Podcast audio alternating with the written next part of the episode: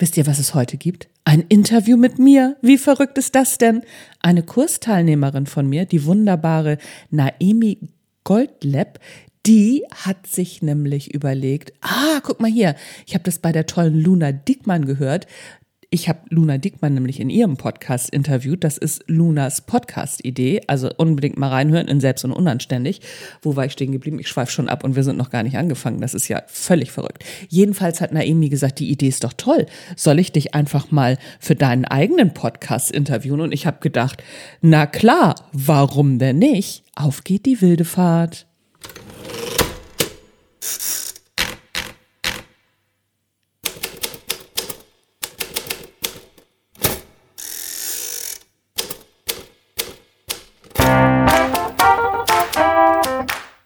Moin zusammen und herzlich willkommen zum Erfolgreich Schreiben Podcast.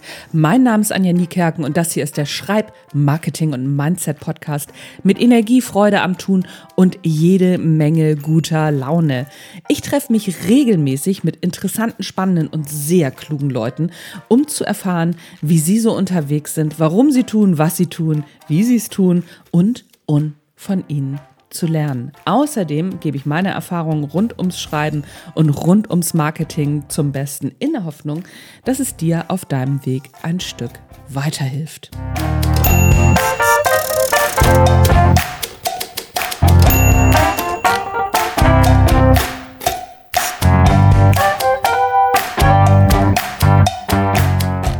Bevor wir in die heutige Folge starten, nochmal ein bisschen Werbung in eigener Sache.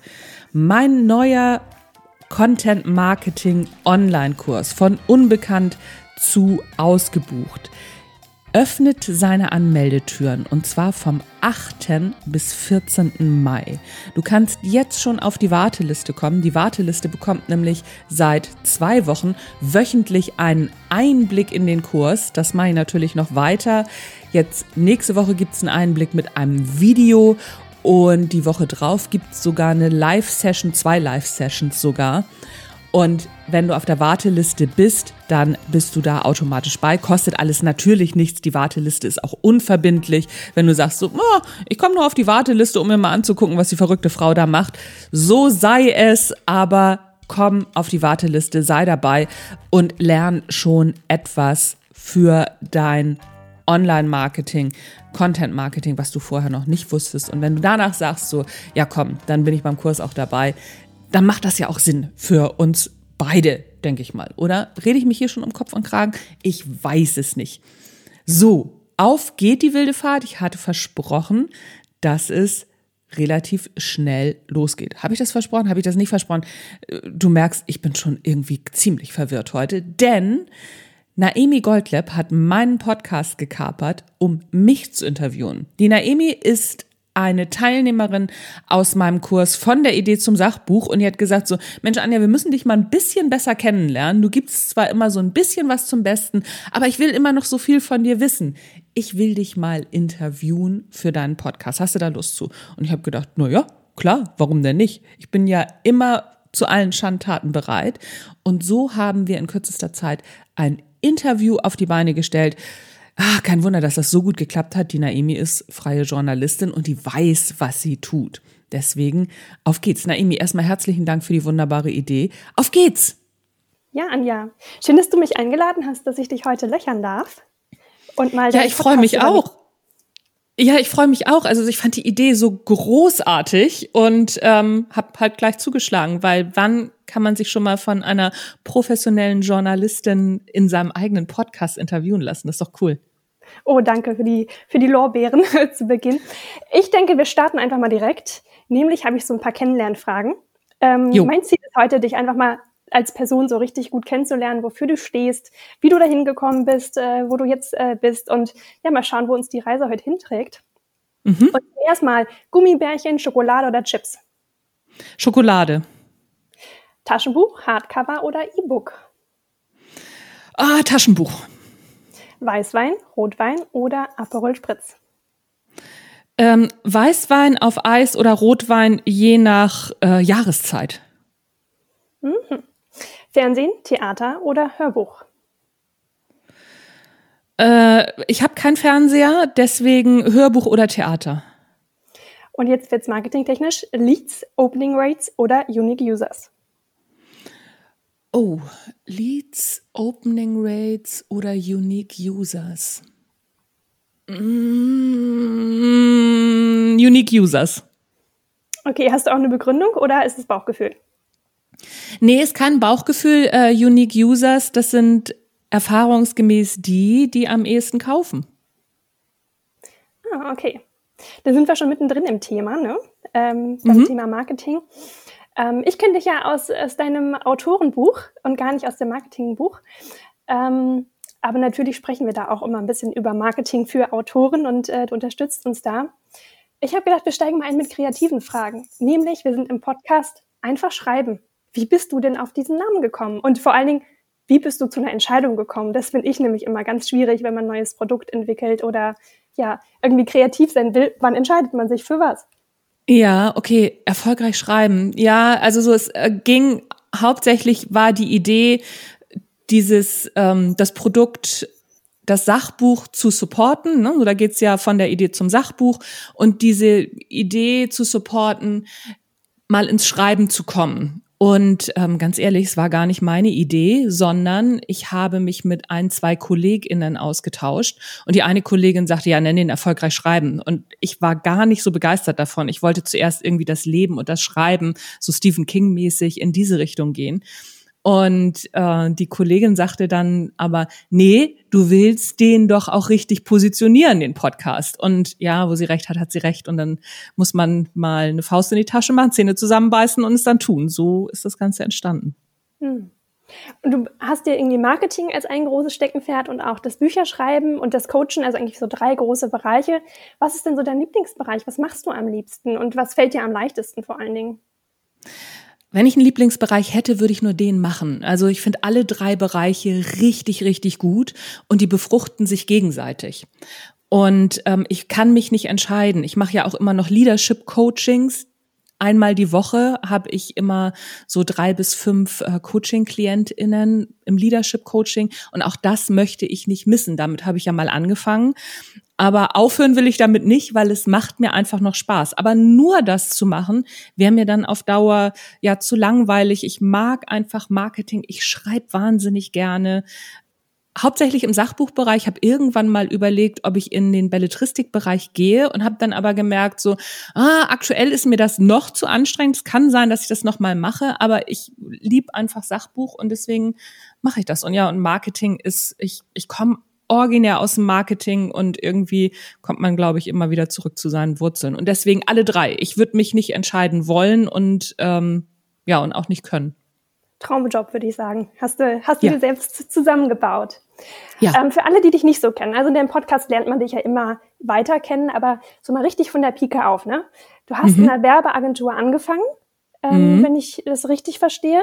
Mhm. Hol uns mal so ein bisschen in deinen Lebenslauf rein. So ein bisschen crazy ist der ja schon, ne? Ja, ähm, das liegt einfach daran, dass ich so alle zwei Jahre im Schnitt, ich bin auch mal ein bisschen länger in, in einem Unternehmen gewesen, aber alle zwei Jahre im Schnitt gewechselt habe. Also mir wurde immer schnell langweilig, beziehungsweise nicht unbedingt langweilig, sondern ich konnte mir immer schlecht Sachen sagen lassen auf Dauer. Also das, und das ist auch heute noch so, deswegen bin ich als Selbstständige auch sehr, sehr gut aufgehoben. Ich weiß gar nicht, warum ich das nicht früher gemacht habe. Ich bin einfach nicht auf die Idee gekommen.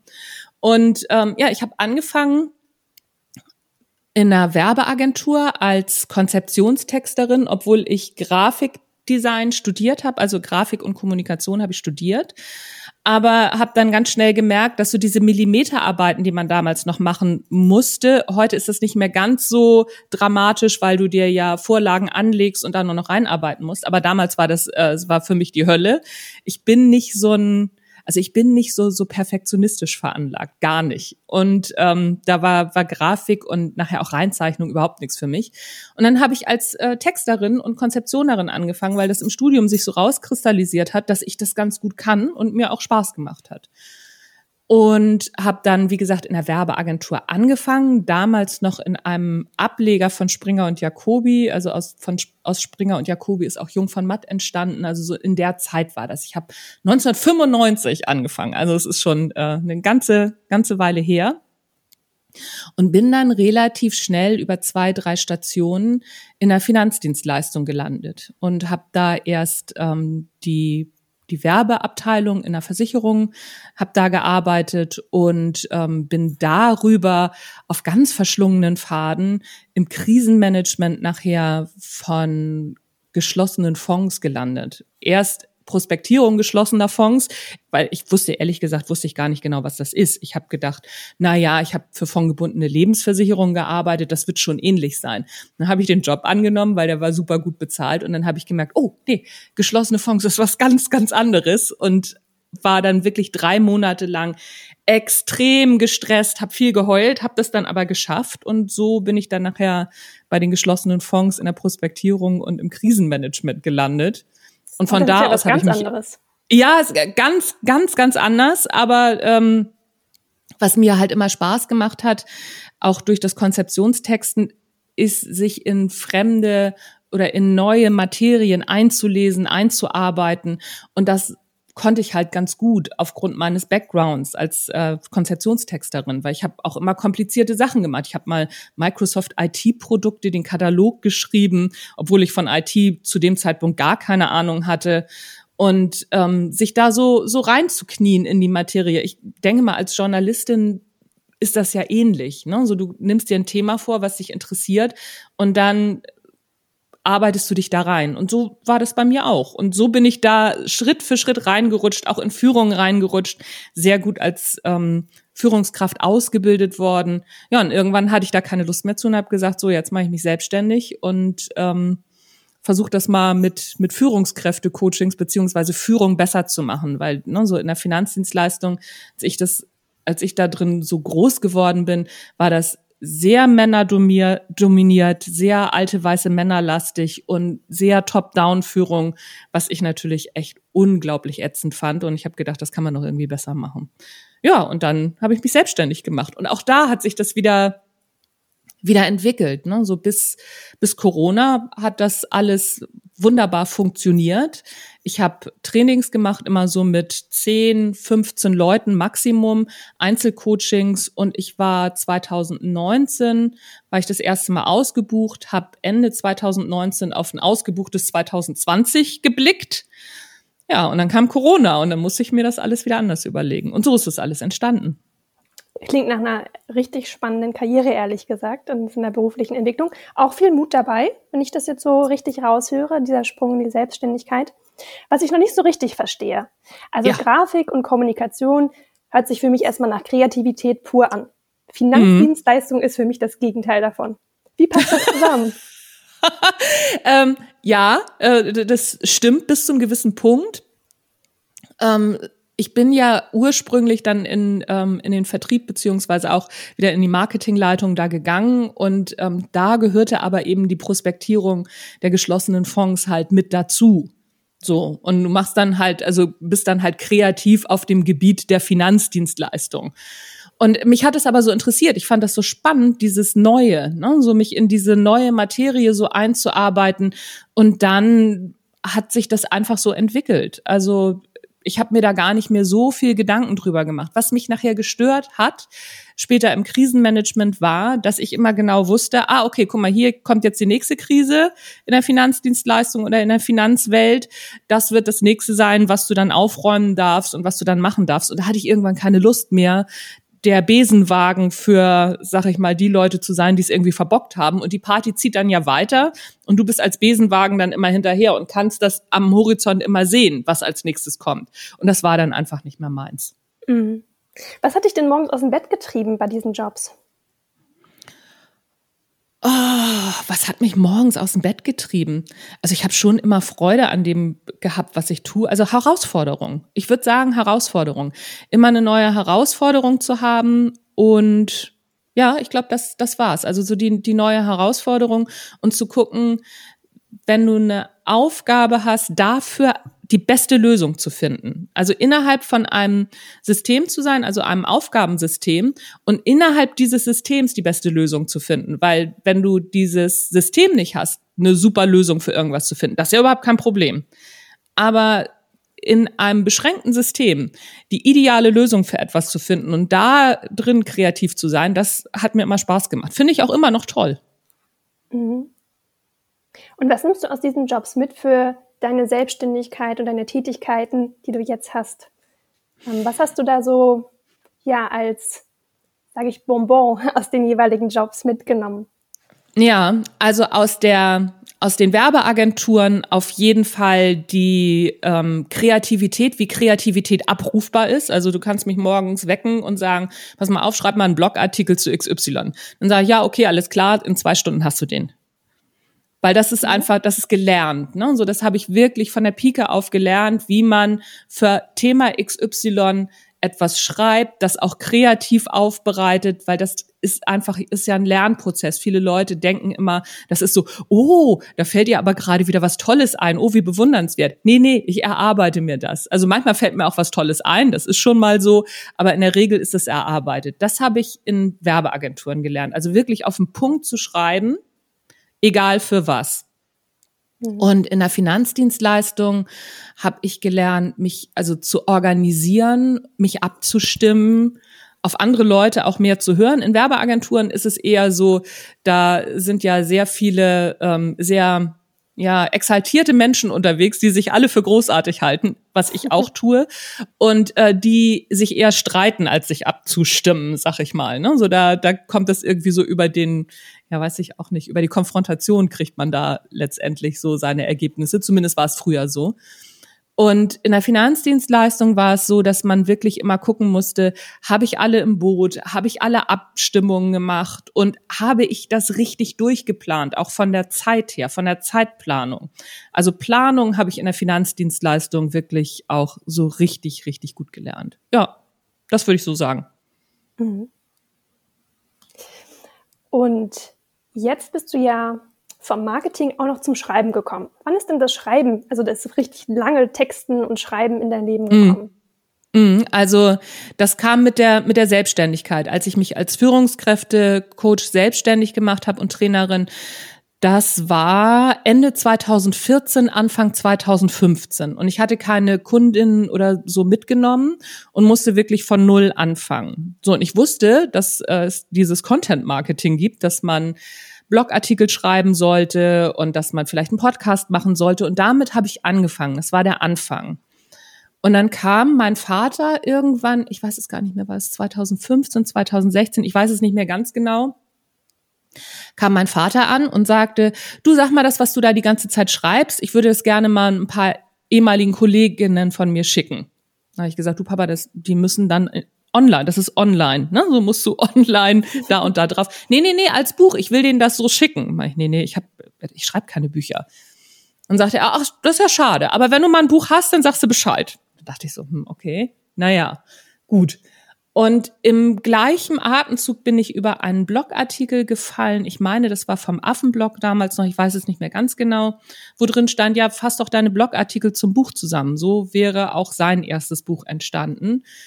Und jemand sagte, auch ein Mentor von mir sagte, Autorität kommt von Autor. Und das kam alles so im gleichen Monat, diese Informationen. Und das war, ich weiß es nicht, ich glaube, ein oder zwei Monate vor Weihnachten. Dann habe ich gedacht, ja komm, dann, dann machst du das jetzt und habe meine ersten Blogartikel in ein Buch zusammengefasst. Und das Buch habe ich meinen, äh, meinen KundInnen, die ich damals hatte, als Weihnachtsgeschenk geschickt und habe das das erste, habe das auch gleich bei Amazon veröffentlicht. Das war das erste, das erste Buch, was ich ähm, rausgebracht habe. Und ich dachte dann auch, als ich dann auf, auf Senden gedrückt habe bei Amazon, uh, jetzt passiert was, jetzt bin ich Autorin. Und es passierte natürlich gar nichts, weil es wusste ja niemand, dass Frau Niekerk ein Buch geschrieben hat. Und ähm, es verkaufte sich auch überhaupt nicht, weil wie gesagt, also ich hatte von Buchmarketing ja auch gar keine Ahnung. Ich dachte, wenn du das jetzt veröffentlichst, dann äh, geht die Post ab. Aber nee, es war nicht so. Und ähm, ich habe dann weitergemacht und hatte dann eine Idee für mein erstes Verlagsbuch. Und das ist, soweit ist das 2018 oder ist es, ich glaube 2018 war das. Und es ist 2018 oder 2019 ist es rausgekommen. Das war montags, muss ich immer kotzen, im Business Village Verlag. Und da habe ich richtig ein, äh, ein Konzept geschrieben, also ein Exposé und auch wieder eine Kollegin sagte, die schon mehrere Bücher geschrieben hat, du schrei schreib nicht das ganze Buch fertig, schreib ein Exposé, schick das los, Verlage reden da noch ganz viel mit und wenn du das dann ändern musst. Und dann habe ich das gemacht. Ich neige immer sehr dazu, Leuten zuzuhören, die das schon mal getan haben und Erfahrungen haben. Und wenn die mir sagen, du pass mal auf, mach es so und so, dann mache ich das halt. Mhm. Ja, und das habe ich gemacht. Idee. Ja, ja, denke ich auch. Ähm, ich bin immer wieder erstaunt, wie wenig Leute das dann nicht machen. Wie viele Leute dann immer sagen, ja, aber ich will das eher so machen. Und dann denke ich immer, ja, dann mach. Mhm. Aber ähm, ich bin halt nicht so und ähm, ich habe das dann gemacht und habe, ich weiß nicht, ich also gefühlt 100 Verlage mit diesem Exposé belästigt, also sofort dieses Exposé rausgeschickt. Ich damals wusste ich auch noch nicht, dass es Agenturen gibt. Also ich hatte wirklich überhaupt keine Ahnung. Und ja, und ein Verlag, der Business Village Verlag, der hat gesagt, ja, komm, machen wir. Und es war genau so. Der hat noch ganz viel mitgeredet. Wir haben das Konzept nochmal komplett umgeschrieben. Ich habe meinen Lektor gehasst, weil der Sachen rausgeschmissen hat, die ich wirklich richtig, richtig gut fand an dem Buch. Aber da muss man dann auch mal eine Faust in die Tasche machen. Ja, und so ist das entstanden. Und dann in 2019 ist dann der Drömer Knauer Verlag auf mich zugekommen und hat gefragt, ob ich Lust hätte, ein Buch mit denen zu schreiben. Und zwar aufgrund eines Blogartikels, den ich geschrieben habe. Der hieß Die Kunst kann Arschloch zu sein. Und ähm, der damalige Leiter Sachbuch, der, fand, der Florian Fischer, der fand das so toll, dass er gesagt hat, lass mal überlegen, ob wir daraus nicht ein Buch machen können. Ja, und so ist das Ganze entstanden und hat immer mehr Fahrt aufgenommen. Du, das hört sich so super einfach bei dir an. So, da habe ich mal eben mein erstes Buch geschrieben. War das wirklich so einfach für dich? Ähm, also bei den Blog, ich fange mal bei den Blogartikeln an. Die waren ja da. Ne? So, mhm. das war ja das erste, was ich gemacht habe. Die waren ja da und die musste ich ja in Anführungszeichen nur zusammen, also ich musste ja nur Übergänge schreiben und das Ganze zusammenfassen. Ich habe mir das leichter vorgestellt. Das war dann ein Arsch voll Arbeit und ich bin dann kurz vor Weihnachten noch richtig ins Schwitzen gekommen, damit ich das alles noch rechtzeitig rauskriege. Also es ist jetzt nicht so, dass ich da gesessen habe und so dumm die dumm und richtig viel Zeit hatte, sondern also das war schon, weil ich das ja neben meinem, meiner normalen Coaching- und Trainertätigkeit gemacht habe, das war schon Stress. Das, äh, das war durchaus so. Und ähm, das erste Verlagsbuch, nee, das ging eigentlich. Also das war, das war nicht so dramatisch, weil ähm, dadurch, dass ich ja schon damals die Prospekte für geschlossene Fonds alle koordiniert und geschrieben habe, das sind ja auch teilweise drei bis 500 Seiten A4, die du da schreibst beziehungsweise ähm, zusammen kuratierst. Das, äh, dadurch wusste ich einfach, wie es geht. Also ähm, ich wusste, wie ich mich koordinieren muss. Ich wusste, wie ich meine Schreibzeiten berechnen kann. Ich wusste, wie viel ich pro Tag schreiben muss, um auf den Punkt zu kommen. Und, ähm, und das mache ich dann auch. Ich bin dann wahnsinnig diszipliniert. Ich bin dann, also ich stehe morgens halt früh auf. Ich bin Frühaufsteher. Und das Erste, was ich mache, ist zwei Stunden schreiben und dann kann der Tag anfangen, wenn ich Bücher mhm. schreibe. Und Jetzt deswegen, ja. Du darfst aussprechen. Ich ja, und deswegen ist, ja, alles gut. Und, ähm, und deswegen ist das für mich verhältnismäßig gut zu strukturieren. Ich hatte ja schon gesagt, ne, so Struktur und Planung, das habe ich wirklich in der Finanzdienstleistung gelernt und äh, da halte ich mich dran. Und das ist natürlich manchmal anstrengend. Ne? So im Moment ist es so, ich ähm, habe jetzt gerade den neuen Kurs aufgelegt von Unbekannt zu Ausgebucht die letzten zwei Monate und gleichzeitig musste ich die Korrekturen für mein neues Buch machen. Das war mega nervig und mega anstrengend. Aber ähm, es geht, wenn du, wenn du dann weißt, ach so, okay, pass mal auf, so lange brauche ich dafür, so lange brauche ich dafür. Und ich habe hier ein großes Flipchart stehen. Und da steht genau drauf, was ich wann zu machen habe. Und das arbeite ich ab, wie so ein, ja, wie so ein Laufzettel. Hm. Ich habe zwei äh, Fragen, wie direkt notiert. Mhm. Nämlich einmal habe ich gehört, dass du von einem Mentor gesprochen hast. Das interessiert mich natürlich sehr, wie du deine Inspirationen auch und Unterstützung dir holst auf deinem Weg. Und der zweite Punkt ist, dass ja viele Menschen uns zuhören, die wahrscheinlich erfolgreich schreiben, hören, weil sie selber schreiben wollen. Ähm, lass uns mal da bleiben und den Mentor noch im Kopf behalten. Ähm, dein erstes Buch bestand aus Blogbeiträgen. Wenn ich jetzt eigentlich nichts mit Schreiben zu tun habe und ich höre dir Anja ganz viel zu und denke so, boah, eigentlich müsste ich ja mal oder ich würde ja so gern, aber ich komme nicht dazu. Würdest du sagen, guck mal in Anjas erstes Buch rein und mach's einfach genauso oder würdest du sagen, ach, heute würde ich einen anderen Weg nehmen? Also ich würde immer mit Blogartikeln anfangen, das, weil das einfach die beste Möglichkeit ist, ins Schreiben erstmal reinzukommen. Meine ersten Blogartikel, die waren, weiß ich nicht, 1000 Zeichen, 2000 Zeichen lang, die waren nicht lang. Und das muss auch nicht lang sein. Fang einfach erstmal an und, ähm, und dann Schritt für Schritt weiter. Ich glaube, das ist wichtig. Ich glaube, die meisten Leute haben zu viel Respekt vor so einem Buch. Hatte ich früher auch. Ich habe auch gedacht, nee, so viel habe ich gar nicht zu sagen. Ich kriege ein Buch nie voll. Das habe ich wirklich immer geglaubt und mittlerweile habe ich ja, weiß ich nicht, zwölf oder dreizehn Bücher am Start in kürzester Zeit. Und das, es lag aber daran, ich habe damals noch nicht geblockt und wusste nicht, wie man so ein, weil so ein Blogartikel ist ja wie so ein einzelnes Kapitel letztendlich. Und ich wusste gar nicht, wie, wie, wie man das macht. Und ich habe dann halt wöchentlich einen Blogartikel geschrieben und habe dann gemerkt, ach ja, Mensch, krass. Und du könntest ja theoretisch deine Blogartikel für das ganze Jahr, da bin ich dann auch später erst drauf gekommen, könntest du ja so planen, dass automatisch ein Buch daraus wird. Und dann hast du das letztendlich über ein Jahr. Wir sind wirklich zu sehr damit behaftet, oder so ging es mir zumindest, ich war zu blockiert, ein ganzes Buch voll zu kriegen. Und wie macht man das denn? Das schaffe ich nicht, das kriege ich nicht hin. Und wann soll ich denn das noch machen? Also wir, wir blockieren uns damit selber. Und wenn wir das aber in ganz, ganz kleine Schritte unterteilen, also eben mit einem Blogartikel anfangen oder meinetwegen fangen noch kleiner an, fangen mit einem täglichen Social Media Post an. Tägliche gute Social Media Posts würden auch ein Buch ergeben.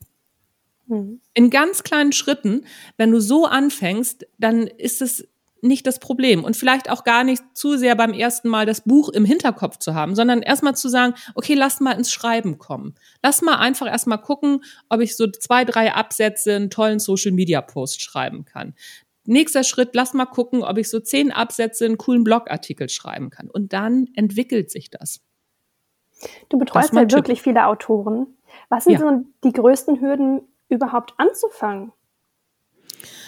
Ähm, die eigenen Ideen wertzuschätzen, dass die gut genug sind für ein Buch. Also das ist das Erste, was, was viele abhält. Das Zweite ist, ja, aber das gibt's ja schon, da gibt's ja schon Bücher drüber. Also spielt auch in meine eigenen Ideen wertzuschätzen mit rein. Und das Dritte ist dieses wirklich einfach anfangen. Also es ist wirklich Schreiben lernst du durch Schreiben und im Kopf wissen wir gar nicht, also wir können das können Probleme im Kopf ganz oft nicht lösen. Wir können ja auch, wenn du wenn du alles mh, hm, nehmen wir das Beispiel, wenn du alles über Surfen weißt, du willst Surfen lernen, so und du liest alles darüber übers Wellenreiten, wie geht das, wie, ne, sowas muss man machen. Dann guckst du alle YouTube-Tutorials und und und. Dann kannst du aber noch nicht surfen. Du musst aufs Brett, du musst ins Wasser. Und es ist beim Schreiben genau das Gleiche. Du musst einfach erstmal anfangen. Und nicht mit dem, mit dem Anspruch, es sofort zu können. Du würdest ja auch nie auf die Idee kommen, wenn du nicht surfen kannst, das erste Mal aufs Brett willst, dann denkst du ja auch nicht, ja, alles klar, also ich kann gleich eine Drei-Meter-Welle im, im Tunnel reiten. Das, das ist ganz, ganz klar, dass du erstmal klein anfängst und versuchst aufs Brett zu kommen und, und, und, und im Schreiben ist es genauso und mit dem Bücherschreiben ist es auch so. Das sind so, das sind so die drei Punkte, glaube ich, die am wichtigsten sind. Mhm. Heute bist du ja Mentorin für ganz viele Autoren und Autorinnen.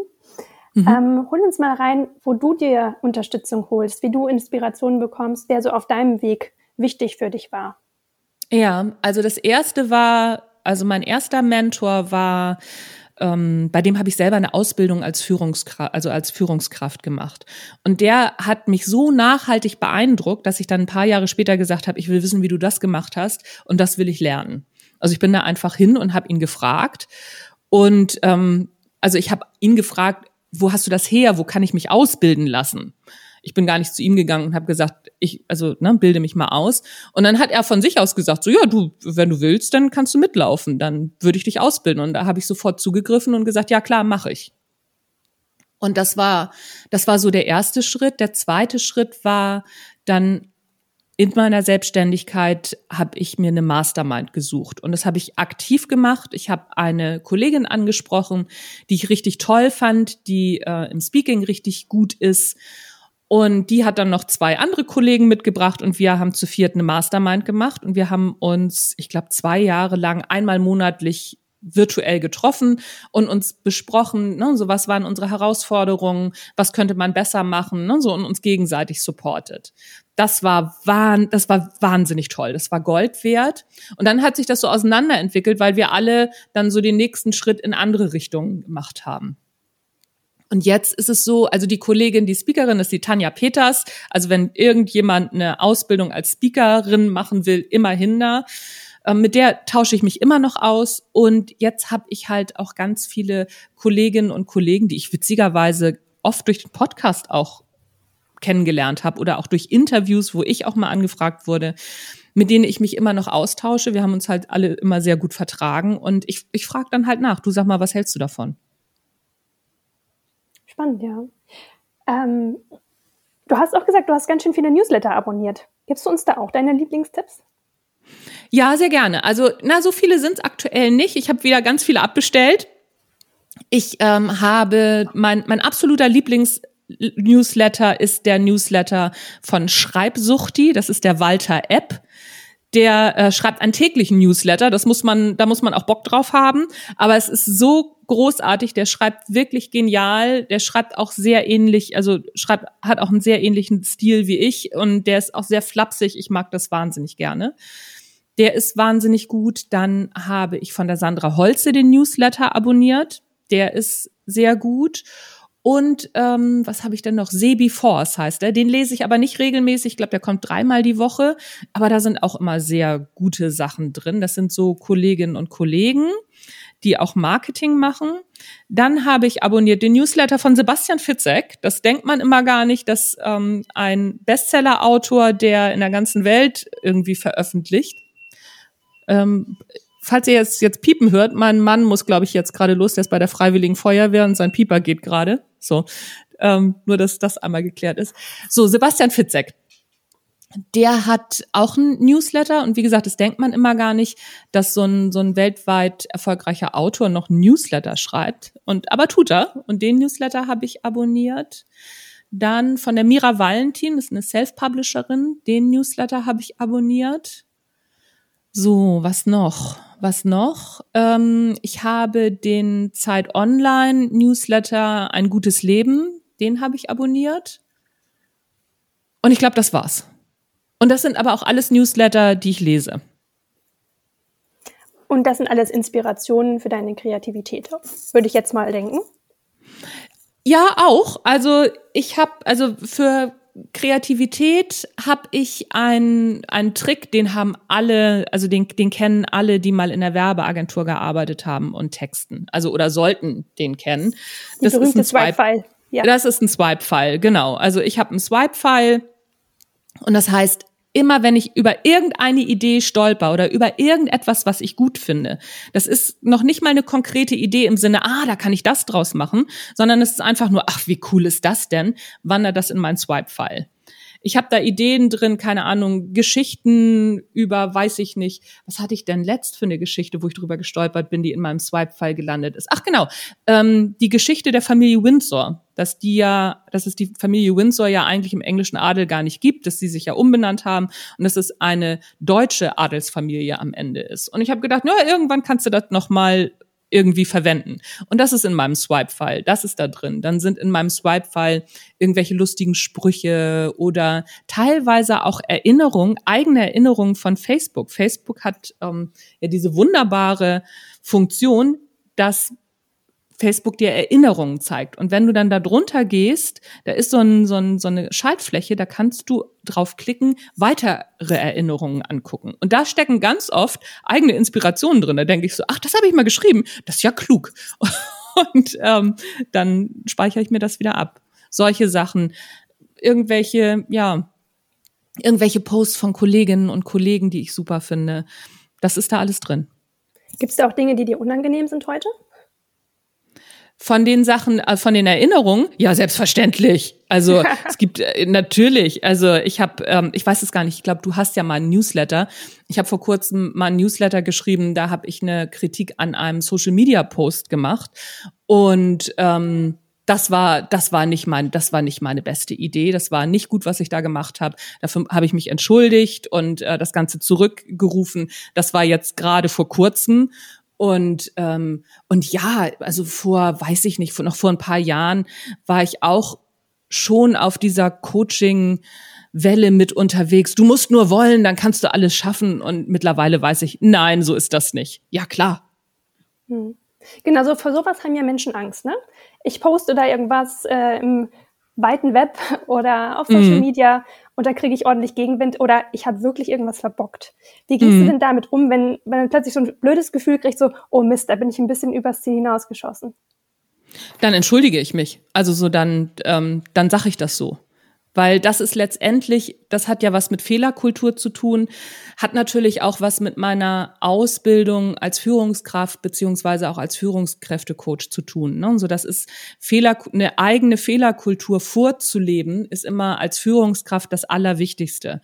Auch als Elternteil. Ne? Also wenn du irgendwie was, was verbockt hast, dann stell dich hin und sag, sag, oh Mann, das war wirklich nicht meine allerbeste Leistung, vielleicht sogar mit die beschissenste, die ich irgendwie, weiß ich nicht, in den letzten zehn Jahren gebracht habe.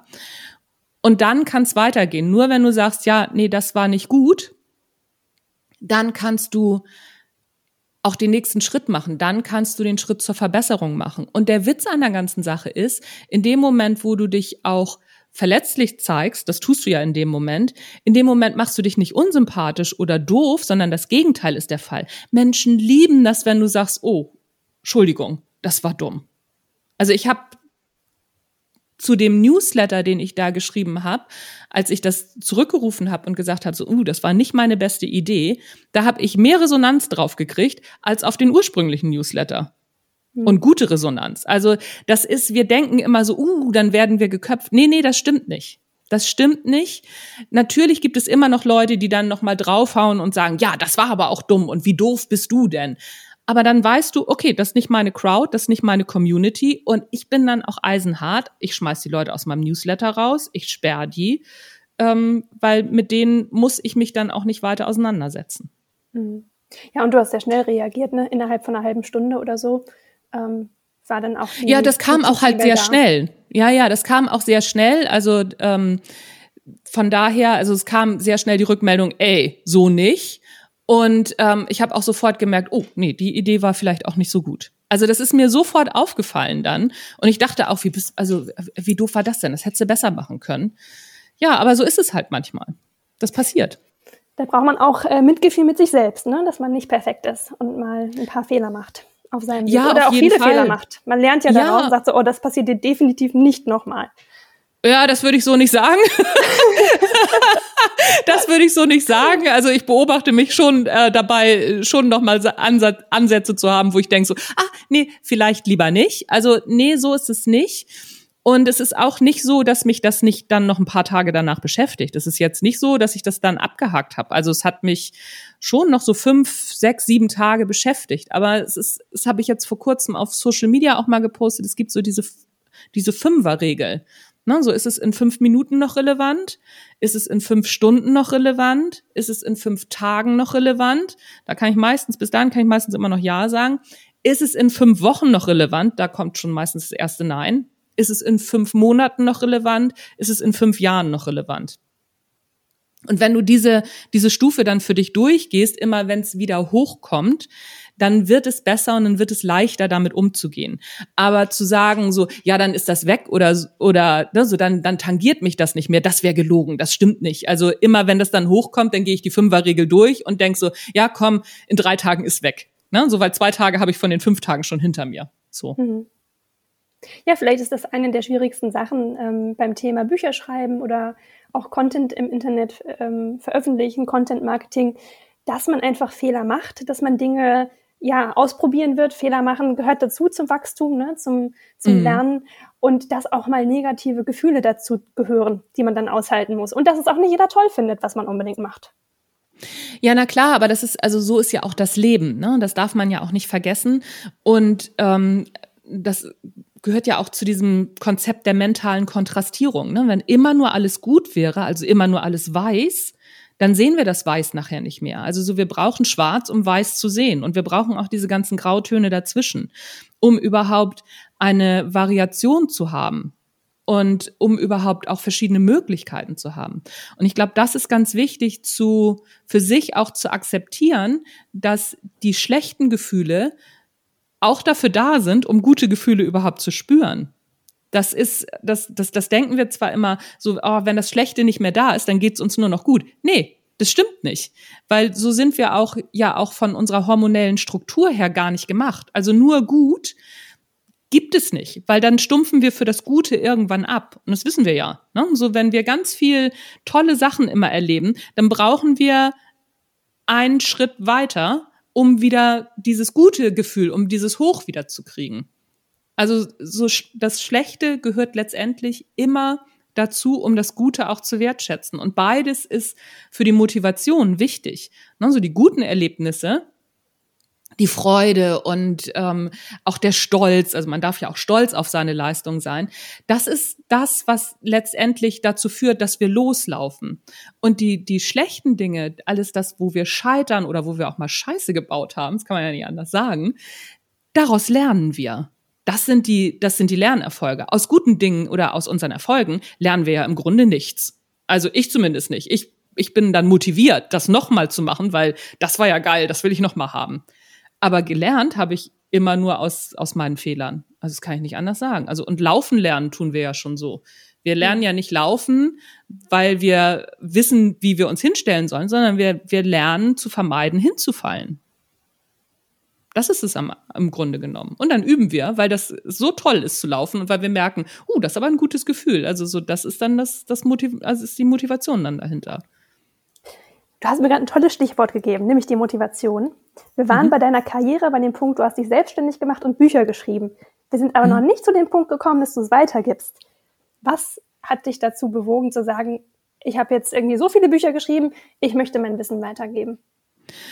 Also äh, Corona, das war, ne, also wir sind ja bis zu dem Punkt gekommen, als ich auf ein ausgebuchtes 2020 ähm, geguckt habe. Und ich weiß noch genau, im März irgendwann habe ich einen, habe ich den letzten Vortrag übers Zuhören gehalten und danach äh, war der Lockdown und alle meine Termine wurden abgesagt.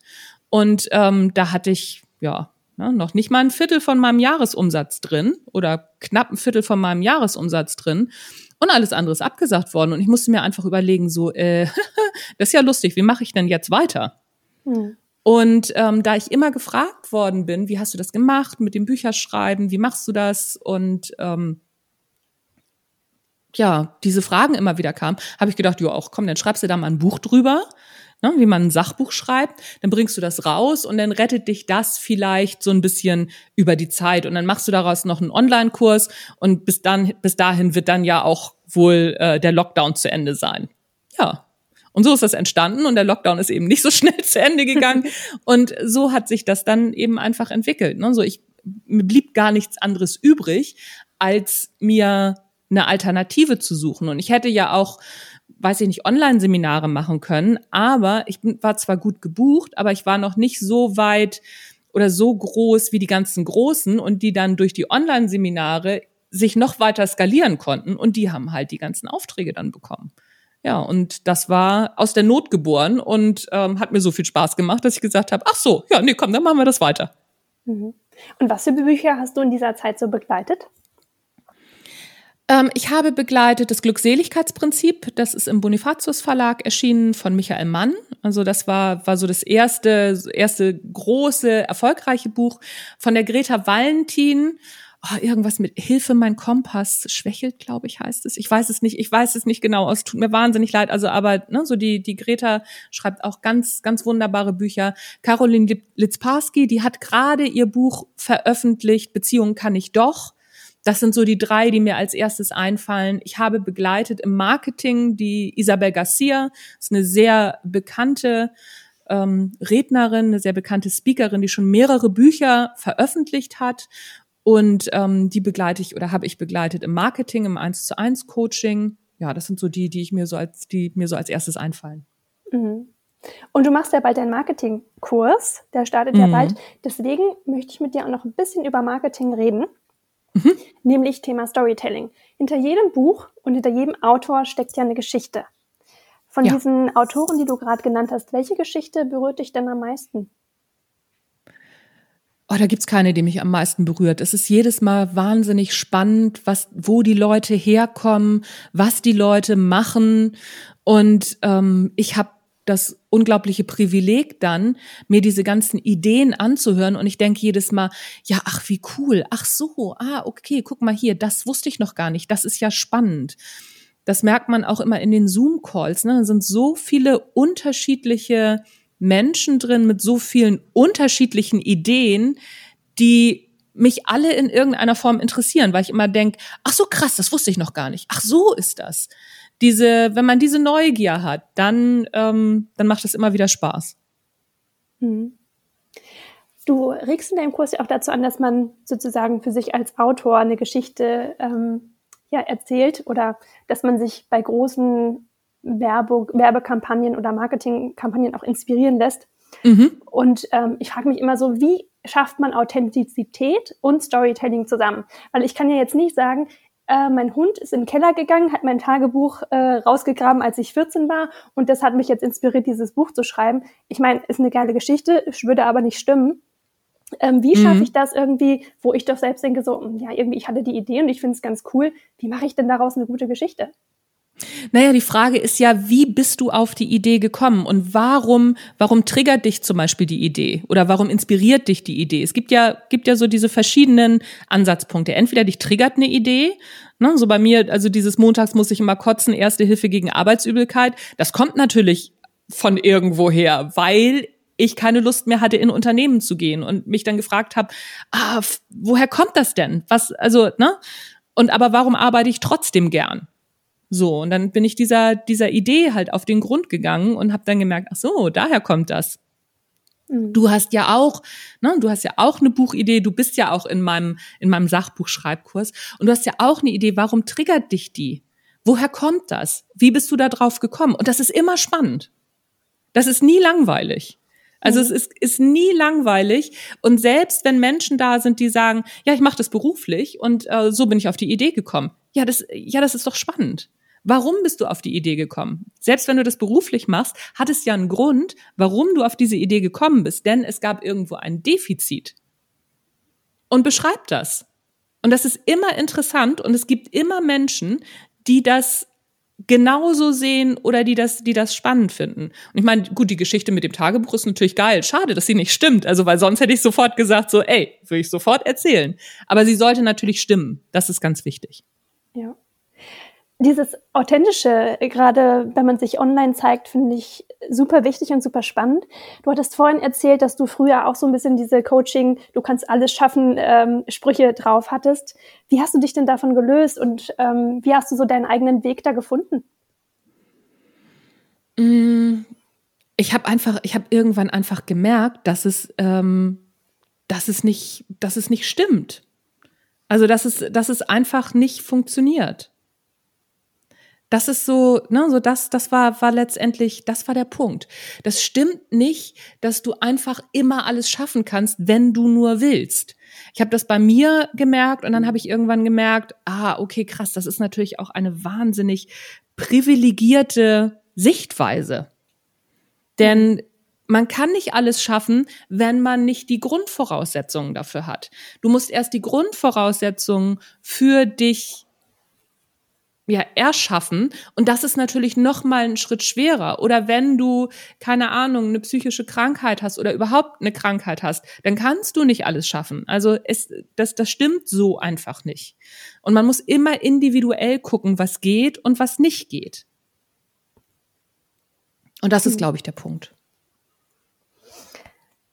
Ich habe noch eine Frage an dich, nämlich schon fast persönlich, weil ich bin ein introvertierter Mensch ich weiß nicht, ob ja. du schon gemerkt hast. Du bist ein sehr extrovertierter Mensch.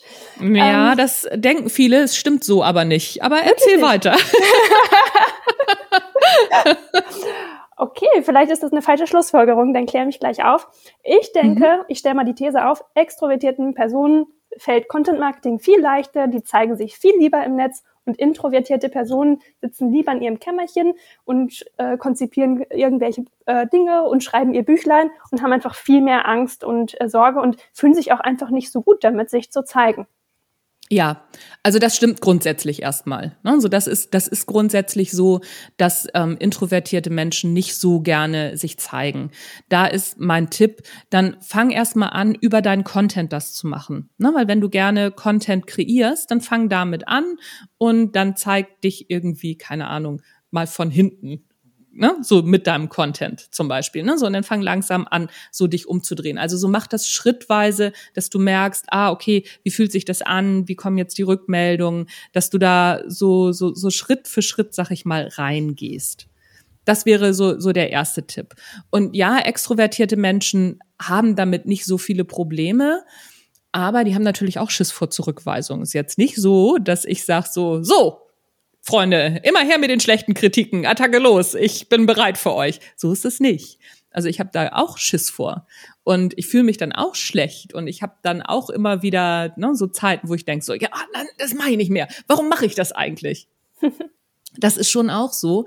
Und ich habe halt, also ich gehöre da zu den Leuten, es gibt ja viele, ähm, viele Comedians, SchauspielerInnen und auch SpeakerInnen, die wenn sie jetzt irgendwo sind, in, auf einer Party, nicht sich auf die Bühne stellen. Oder ne, so wenn dann die Leute sagen, ja, dann mach doch mal was. Dann sagen die so, nee, wir waren jetzt gerade letzte, also am Mittwoch oder so waren wir gerade im Theater und das ist so ein, also beim, beim Comedian, der auch immer Leute fragt, ne, so und dann mit denen interagiert. Ich setze mich nach ganz hinten, auf gar keinen Fall ich will nicht, da will ich nicht. Also mit mir soll bitte nicht interagiert werden. Ich will mir das angucken und nein, vielen Dank, muss nicht sein.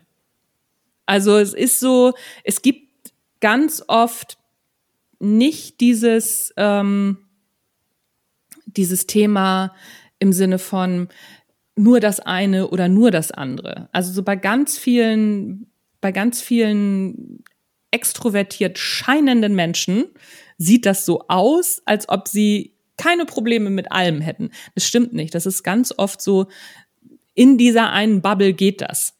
Aber in einer anderen Bubble geht's wieder nicht. Und so das ist heißt, es bei mir. Das heißt, du machst dich machst gerne mit Grimassen dich lustig auf Social Media sozusagen und machst dich ein bisschen zum Affen, das ist kein Problem, aber jetzt auf einer Party würdest du auch einfach mal dabei stehen und äh, nicht unbedingt erzählen oder doch, ich, ich erzähle dann schon, doch, ich erzähle dann schon, aber ich stelle mich auf einer Party nicht auf die Bühne. Also Ne? Das muss ich nicht haben. Also ich mache das, wenn ich gefragt werde, ne? so das, das mache ich dann.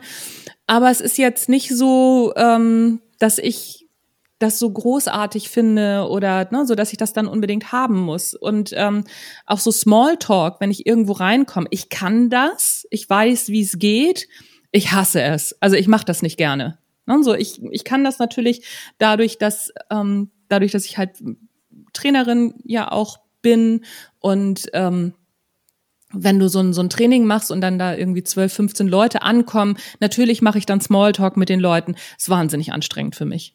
Mhm. Also ne, diesen, diese erst, diesen ersten Schritt zu machen, da so rauszugehen oder auch ähm, jemand, also früher, als ich noch äh, jünger war und noch auf dem ähm, sozialen Markt verfügbar war, ich, ich habe nie jemanden angesprochen.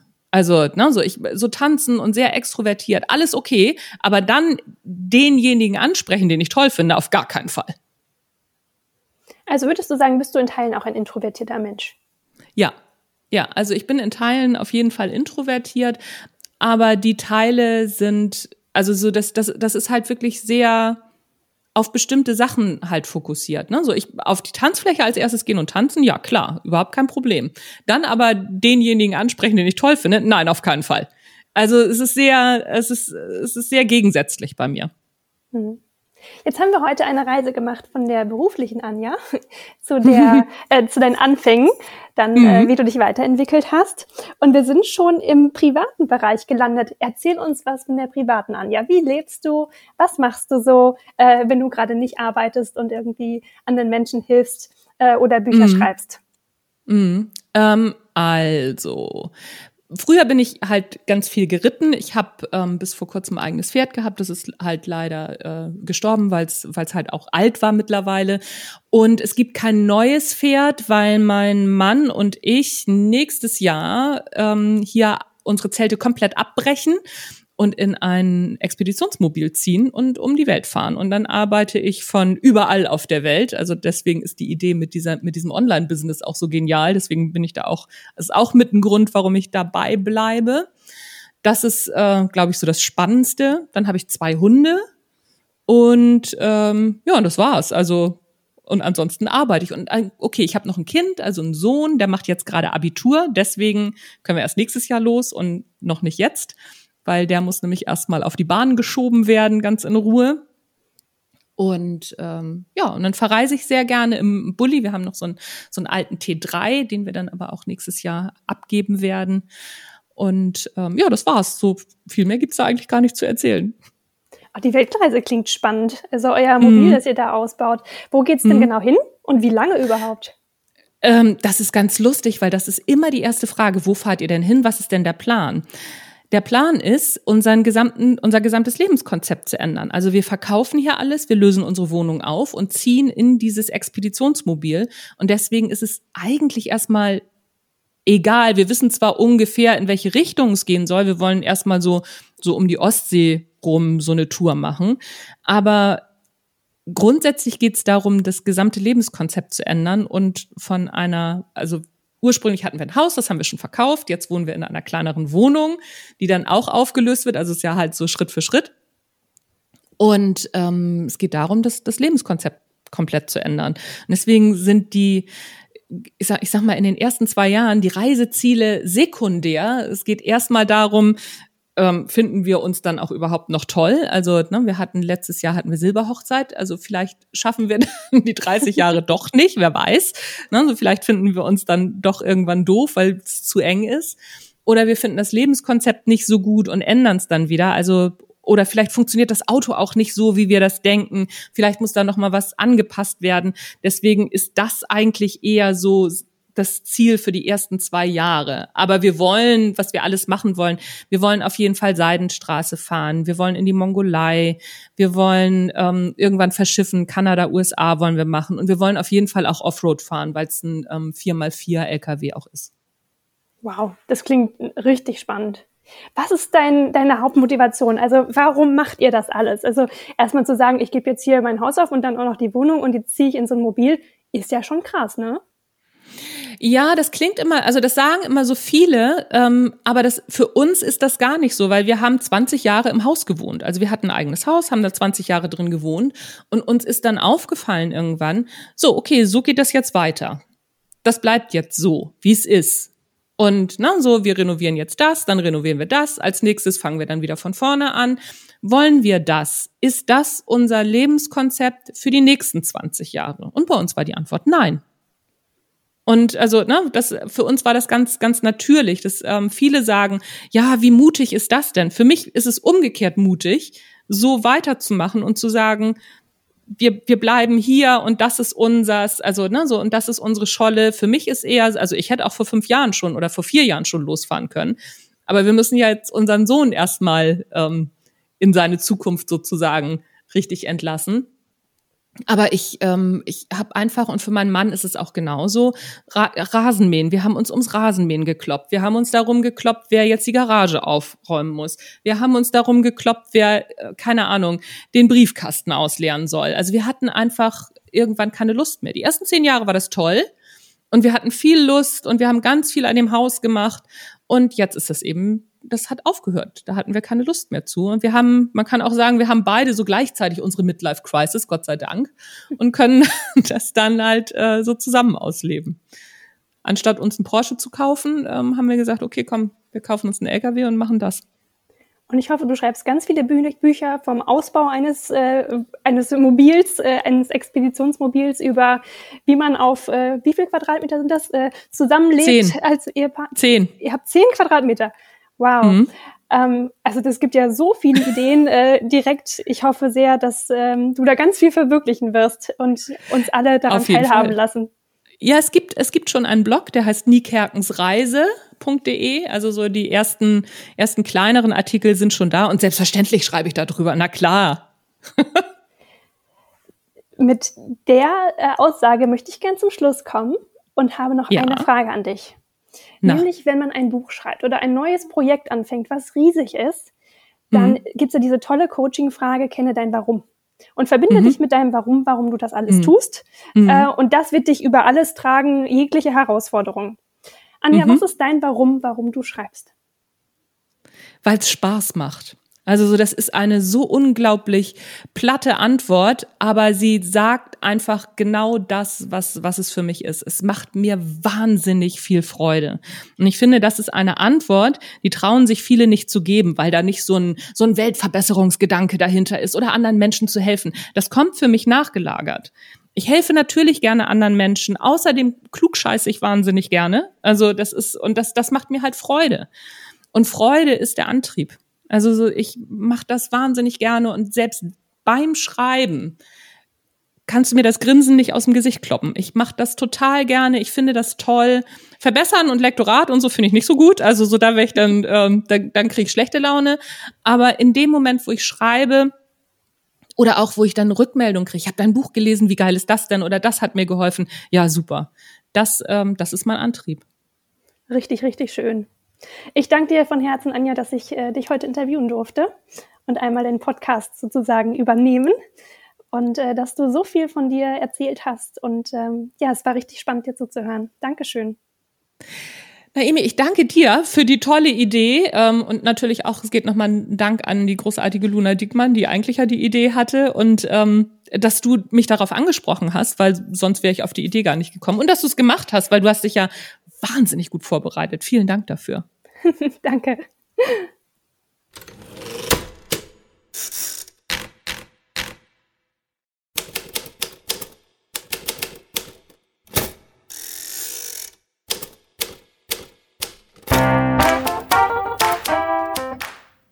Ja, was für eine schöne Idee, oder? Und war einfach mal was anderes. Jetzt wisst ihr ein bisschen mehr über mich und ich hoffe, ihr folgt mir trotzdem noch weiter.